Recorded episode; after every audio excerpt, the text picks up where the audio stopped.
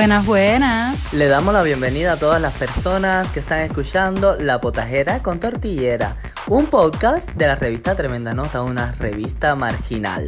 Con ustedes, Jessica Sabina y Nelson Julio Álvarez. Hoy vamos a estar hablando de uno de los temas más calientes que podemos tener nosotros sexualmente, ¿no, Jessica?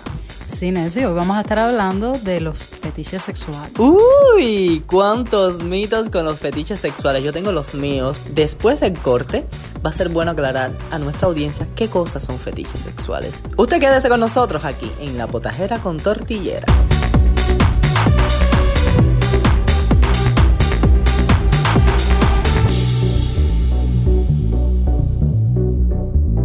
Para todos los oyentes que se unen en este momento a La Potajera con Tortilleras, un podcast presentado por la revista Tremenda Nota, una revista marginal. Y Nexi, hoy vamos a estar hablando de los fetiches sexuales y creo que es válido en un primer momento aclarar que los fetiches sexuales son pues aquellas prácticas sexuales que están eh, predeterminadas, o sea que eh, el mayor clímax que se puede alcanzar dentro de una relación sexual viene dado por un objeto, o sea, una prenda, puede ser una parte del cuerpo, algún tipo de práctica, y que esto se integre dentro de la relación sexual y lleve pues al máximo, al orgasmo, al mayor disfrute. Eh, Jessica, yo también relacionado a los fetiches sexuales, porque vamos a, un poco a, los mitos que tenemos en nuestras cabezas. Yo tenía entendido como fetiches sexuales el tema de las fantasías que podemos tener o podemos crear en la cama eh, y fantasías que tenemos en nuestras propias mentes y la podemos llevar a la práctica. Creo que hay una diferencia notable, Nelson, entre fetiches y fantasías.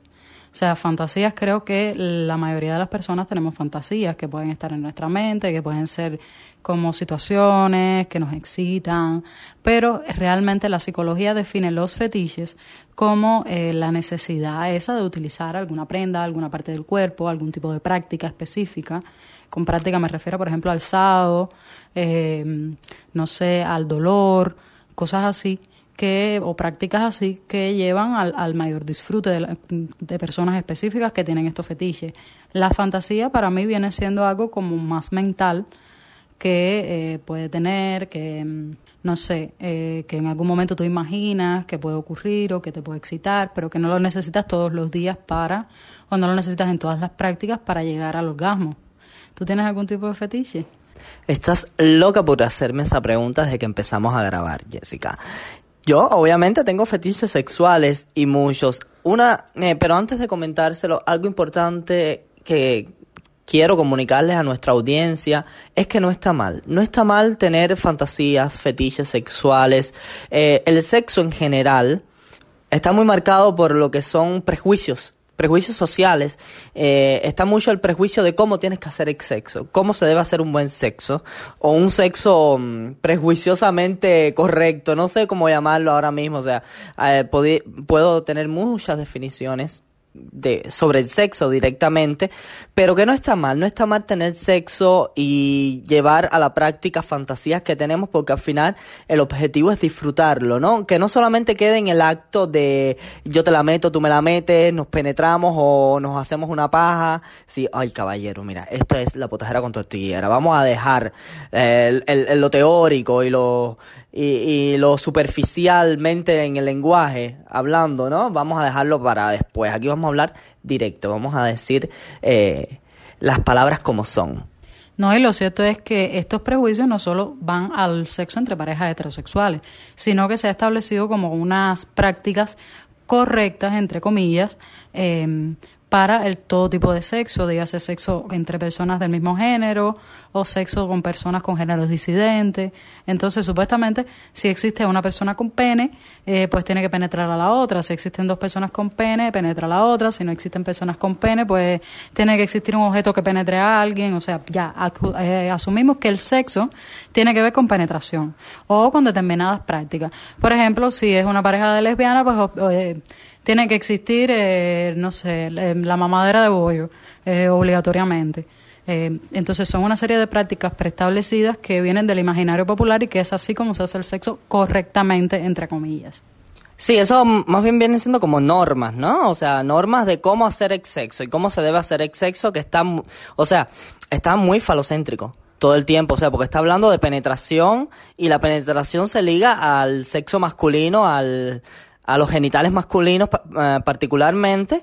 Y entonces vamos a, estar aquí no en China, ¿bien? O sea, todo pasa por el, por el machismo, todo pasa por lo falocéntrico que puede ser el sexo culturalmente, pero nosotros somos personas disidentes, cuerpo disidentemente disidentes, nosotros somos una comunidad LGBTIQ más plus en fin, todo lo que sigue. Somos una comunidad que eh, disentimos de todo este tipo de prácticas porque además estamos en, en un conflicto de mm, construcción sobre nosotros, sobre nuestros cuerpos, sobre nuestras identidades, que también van a las prácticas sexuales directamente, entonces vamos a quitarnos las máscaras, vamos a, vamos a dejarlas un momentico en la esquina y admitir de que nosotros tenemos fetiches sexuales, ya sea con, con objetos, fetiches sexuales o con lo que podemos imaginar y recrear una fantasía en sí mismo, tenga o no tenga objetos, ¿bien? Y esto se ve mucho en las potajeras, Jessica.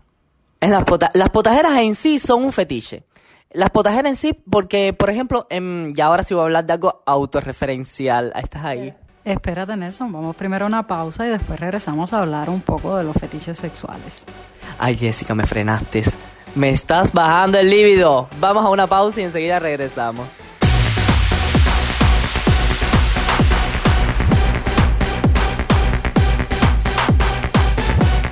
Y para todos los oyentes que se unen en este momento, recuerde que está en La Potajera, La Potajera con tortilleras, un poco de la revista Tremenda Nota, una revista marginal y hoy estamos hablando del tema de los fetiches sexuales, un tema que nos encanta en la potajera, porque nosotros si es temas sexuales, pues somos los primeros. Y bueno, necesito, ibas a hablar de tus eh, fetiches con las potajeras. Bueno, no sé si es directamente con las potajeras, pero sí tiene mucho que ver porque al final es una fantasía que a mí me gusta llevarla a la práctica, lo he hecho, muchas ocasiones de hecho. Tengo una experiencia que les voy a contar muy rica eh, y es sobre el sexo en público. O sea, me gusta el hecho de tener sexo en lugares públicos. O sea, no que la gente me vea directamente, sino que yo pueda sentir esa sensación de libertad en un espacio abierto.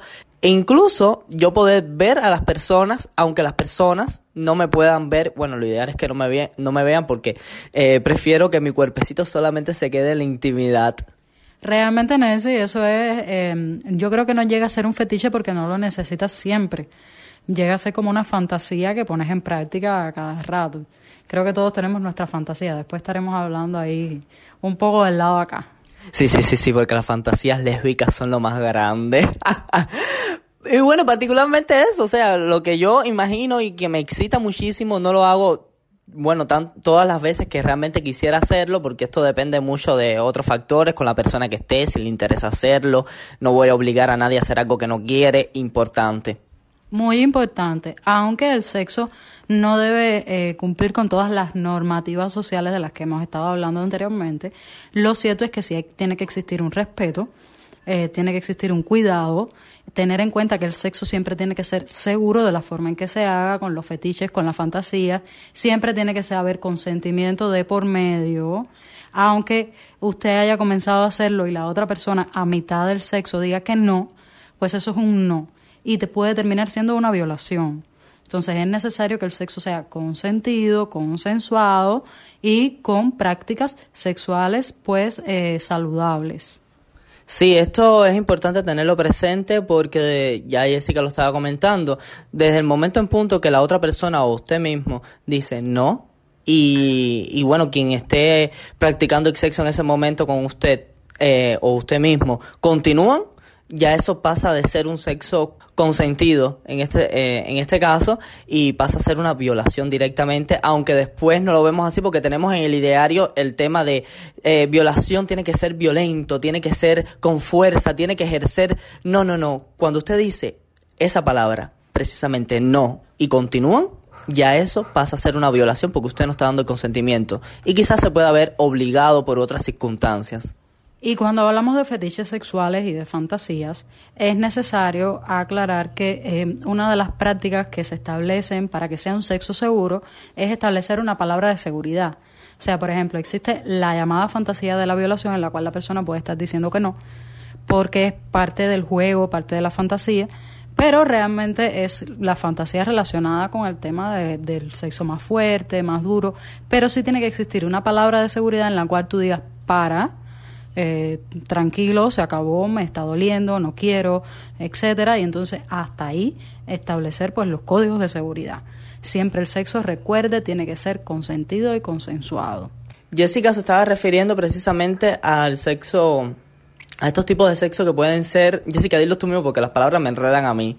Sí, eh, porque Nelson, en, en, bueno, pues aquí me estaba preguntando que, que si el, el sexo sado es el sexo fuerte y bueno, pues no necesariamente. El sexo fuerte es el sexo hard, puede ser el sexo, sexo soft o sexo hard. Entonces dentro del sexo hard existen muchísimas prácticas que no todas las que están relacionadas con látigos, cueros, tal, tal, es SADO, sino que eso es BDSM, que puede ir desde el bondage hasta el SADO y que tiene que ver con el tipo de práctica que se realice y que no necesariamente lleva golpes y dolor, no todos llevan golpes y dolor. Por ejemplo, el bondage es eh, formas de atar a la persona que no necesariamente tienen que llevar golpes. Eh, el SADO es porque es llevar los sentidos como al extremo, eh, que puede ser con dolor o puede ser con excitación, dependiendo del tipo de práctica que se haga. Sí, en este yo tengo experiencia. En este yo tengo experiencia. y lo descubrí en el... ¿En cuál? ¿Es un caso? Sí, sí, mira, te voy a poner un ejemplito simple que me sucedió hace poco, que descubrí en el sexo hace poco tiempo. Estaba yo con un chico y el chico me estaba penetrando.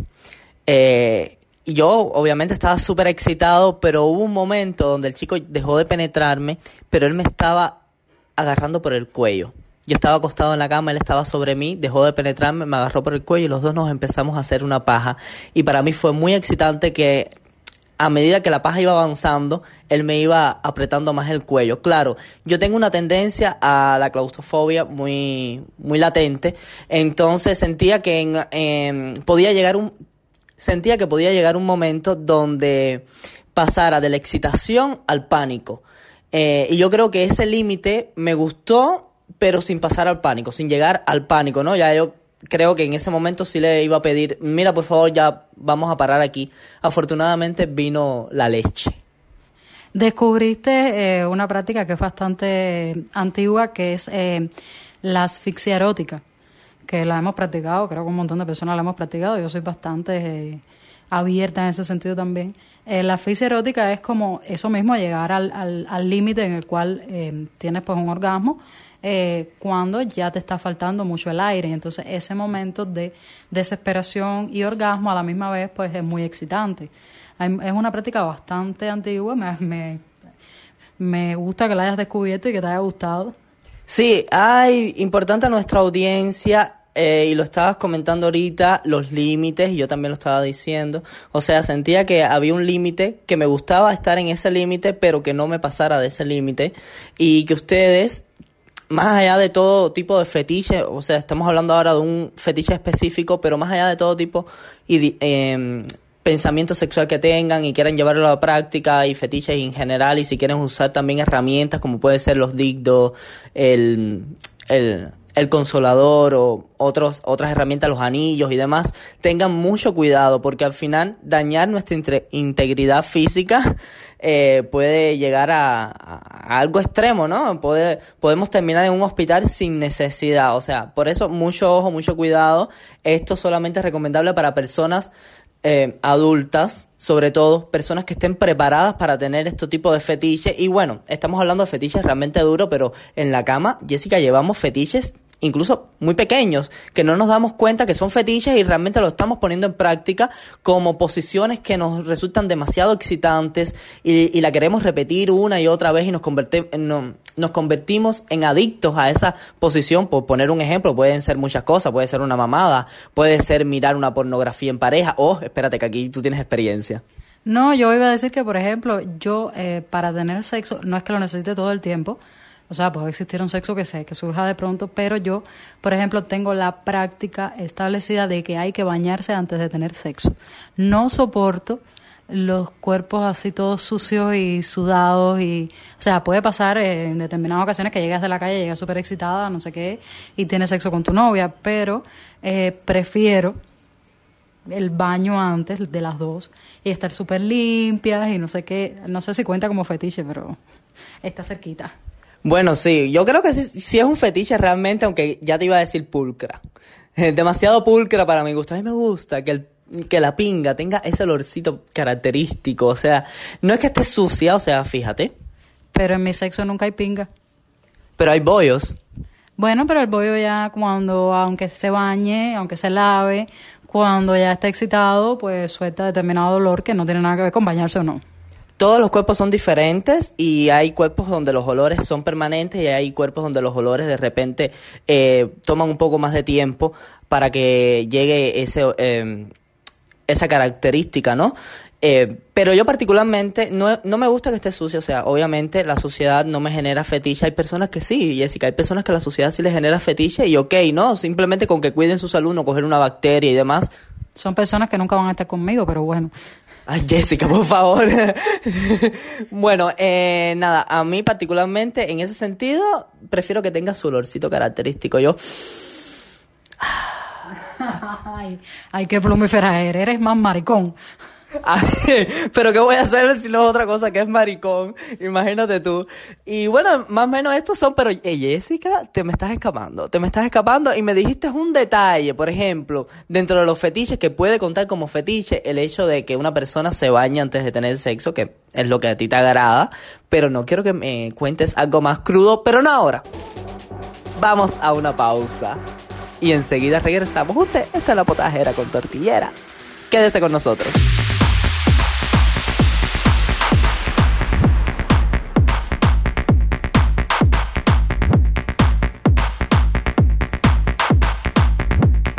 Para usted que está escuchando La Potajera con Tortillera, un podcast patrocinado por la revista Tremenda Nota. ¿Por qué dije patrocinado, Jessica? Porque nos pagan cojones. sí, sí, por supuesto. Jessica, estamos hablando sobre los fetiches sexuales. Bueno, estamos hablando sobre los fetiches sexuales y nos quedamos en una parte interesante, los fetiches de Jessica. Vamos a la sección que le toca a Jessica. Oh my god. Usted quede atento porque enseguida Jessica les va a contar y me va a contar cuáles son sus fetiches lésbicos. ¿Te encanta la tortilla? Tú no, tú no naciste tortillera porque naciste con pinga. Ay, Dios mío. A ver, eh, realmente si vamos a hablar de fetiches, yo pues fetiches así establecidos no tengo ninguno. Realmente yo fetiches así establecidos de que tengo que tener una cosa específica, bueno, lo del baño, pero tampoco está común, nomás puedes llegar de la calle sudada y si estamos excitadas, pues se va. Pero, eh, no sé, algún fetiche así. Me gusta el sexo duro de vez en cuando, eh, me han dado mis buenas galletas, eh, mis buenos trompones también. Una vez yo me acuerdo, ¿te acuerdas el día que llegué aquí con dolor de oído? Porque me habían dado una galleta muy dura. Sí, que yo dije, no tiene infección la tortillera. Me habían dado una galleta muy dura sin querer y, se equivocó y me dio en el oído a alguien. Y bueno, eh, pero sí tengo amigas súper interesantes en el tema de los fetiches. Tengo una amiga, por ejemplo, que trabaja en OnlyFans, tiene su propio OnlyFans, eh, para fetichistas de pies. Y no enseña su cara ni nada, no enseña su rostro, no tiene su nombre, no sale nada de ella, solamente ella hace videos de pies y pues los fetichistas le pagan por ello. Una cosa súper interesante, también le pagan como, como sesiones privadas donde ella tiene videollamadas donde tampoco sale su cara ni nada, solo salen sus pies y ella pues poniéndose zapatos de tacón, medias, tal, eh, con un dildo en los pies, mm, cosas así. Y pues un montón de hombres, un montón de hombres pues están como marcados por ese fetiche. Bueno, un montón de hombres, yo creo que mujeres también, o sea, las mujeres qué. No, pero ella, te digo ella, ella en general los clientes que tiene son hombres, creo que no tiene ninguna clienta mujer. Eh, tengo otra amiga que tiene un fetiche con una telita, que yo la primera vez que vi eso lo vi en una película y después pues, pues conocí a esta muchacha, que es mi amiga y que, que tiene una telita, que es como una telita de seda, que ella tiene que agarrarla y tocarla cuando está teniendo sexo con alguien. O sea, cuando está teniendo sexo con su novia o con, o con alguien que se encuentre o qué sé yo, pues tiene que tener su telita a mano. Ella siempre sale, tiene su telita en una carterita y todo. Sale a los bares y qué sé yo con su telita guardada por si sucede algo. Y pues ella como que la aprieta o ella me ha contado, yo no lo he visto, no, es, es una amiga, nunca he estado con ella. Eh, y entonces ella tiene como su telita que la aprieta, la toca, qué sé yo, cuando se está viniendo. Y es una cosa muy loca. Yo realmente de fetiches no creo que tenga ninguno Aunque fantasía sí tengo un montón. Tengo como la más clásica, esta que tiene un montón de mujeres, que es la de estar con una mujer trans. Eh, pero así muy, bueno, me, me ponen un montón los uniformes militares. Las mujeres en uniforme militar. Nunca he logrado cumplir esa fantasía porque ninguna de mis novias ha querido vestir de militar. Jessica, eh, yo creo que lo militar es como estándar también, ¿no? De hecho, algún militar que nos esté escuchando, tranquilo, esta es una potajera y por lo tanto tenemos que tener anonimato, respetamos el anonimato. Usted, o bueno, usted, ya sea militar, mujer, hombre, trans, lo que sea, póngase en contacto con nosotros. Sé que lo va a disfrutar, va a disfrutar participar en nuestra potajera con tortillera desde el anonimato, respetando el anonimato. Y bueno, en la potajera y un poquito más. De hecho, habría que preguntarle, de hecho, habría que preguntarle a nuestro colaborador Ricardo, que trabajó en lo militar y no sé qué, si él tiene algún uniforme y se nos puede aparecer un día aquí en la redacción, Ricardo, si nos estás escuchando, sería bueno que te aparecieras un día aquí en la redacción con tu uniforme. No por nada no te vamos a hacer nada, solo queremos verte. Entonces, hablando de fetiches, eh, pues ya, creo que esas son las experiencias así que he tenido más cercanas los fetiches. Sí tengo una tendencia a que me guste como eh, los golpes, un poco, o sea, no llegando al osado, pero sí un poco el sexo duro, de nalgadas fuertes, de que me den por los senos, de que me den por la cara, pero ya en un grado de excitación muy alto. De hecho, ha habido momentos en los cuales las personas que han estado conmigo se han equivocado y me han dado en un momento en el cual la excitación no ha llegado y yo he tenido que frenarlo. Eh, todavía no es el momento, eh, todavía no estoy suficientemente como excitada totalmente. Es como un periodo increciendo. Si llegamos ahí, a veces ni siquiera llego a esa excitación, o sea, tengo el orgasmo o termino la relación antes de esa excitación. Es como momentos en los que ya llegas a un grado que necesitas que, te, que, te, que sea más duro pero creo que fetiches así de llevar un objeto o de, porque incluso la utilización de juguetes puede estar o no estar. Eh, de llevar determinadas ropas, de zapatos, no, no, no. Como vinimos al mundo, que es el mejor vestuario que tenemos. Sí, eh, yo me quedé conectado con lo del, con lo del militar. No por Ricardo, no, Ricardo, no. Eh, no lo intentes, ¿bien? No vas a poder. El tema es justo de que mm, lo militar me trae así como a lo dominante, ¿no? Me lleva hacia lo dominante. Yo creo que uno de mis fetiches, que mira, lo pongo bastante en práctica, es yo soy pasivo, pero suelo ser un pasivo dominante. Me gusta. Igual que yo. O sea, suelo ser la que recibo, pero no por eso soy pasiva. O sea, tú dices que eres pasivo porque eres a quien penetran, pero entonces no eres pasivo, eres como activo, porque activo no tiene que ver con la penetración tiene que ver con el rol que lleves en el sexo. Yo, por ejemplo, que soy me gusta más recibir, eh, porque suelo tener novias que les gusta más dar, eh, pero suelo tener un papel muy activo. O sea, suelo ser la que, me, la que busco, la que me subo arriba, la que me muevo, la que me tiro, la que, me, la que agarro, la que no sé qué. Eh, realmente esas somos las activas. Sí, sí, porque esto pasa mucho por el concepto que lo estábamos hablando al inicio, el concepto patriarcal, machista, falocéntrico, en este sentido de que quien la mete es el activo y no siempre, o sea, eso no funciona así, tiene que ver con una cuestión de caracteres. Tenemos un amigo en común que, que recuerdas una vez que nos dijo que su novio, su novio pasivo pues tenía un bateillo así ahí en la puerta trasera y eh, pues él... Eh, se cambiaron los roles, ¿no? Él fue el que fue penetrado y se quedó así mirándonos y nos dijo, sí, pero me cogió el culo como un pasivo. O sea, aunque le cogió el culo, no fue él el que se movió. Sí, sí, sí, caballero. O sea, vamos a estar aquí, no en China. Bien, eh, ese es el tema. Eh, lo activo y lo pasivo pasa por los caracteres. No pasa por quién penetra quién, sino el carácter eh, y cómo se asumen las personas dentro de la cama. Y yo particularmente me defino así. O sea, si vamos a decirlo en términos patriarcales, soy el pasivo, pero realmente en cuestión de caracteres me gusta ser dominante y llevar la situación. Y si estoy con un militar, que nunca lo he hecho, pero ya lo dejo abierto eh, por favor, yo quiero, yo quiero dominar, yo quiero dominar, que me penetres, si no importa, tú vas a penetrar, tú vas a hacer ese papel, si lo quieres hacer, ¿no? Pero yo particularmente quiero dominarte, con tu uniforme, ahí. Eres dura. Magali. bueno, vamos a una breve pausa y enseguida regresamos.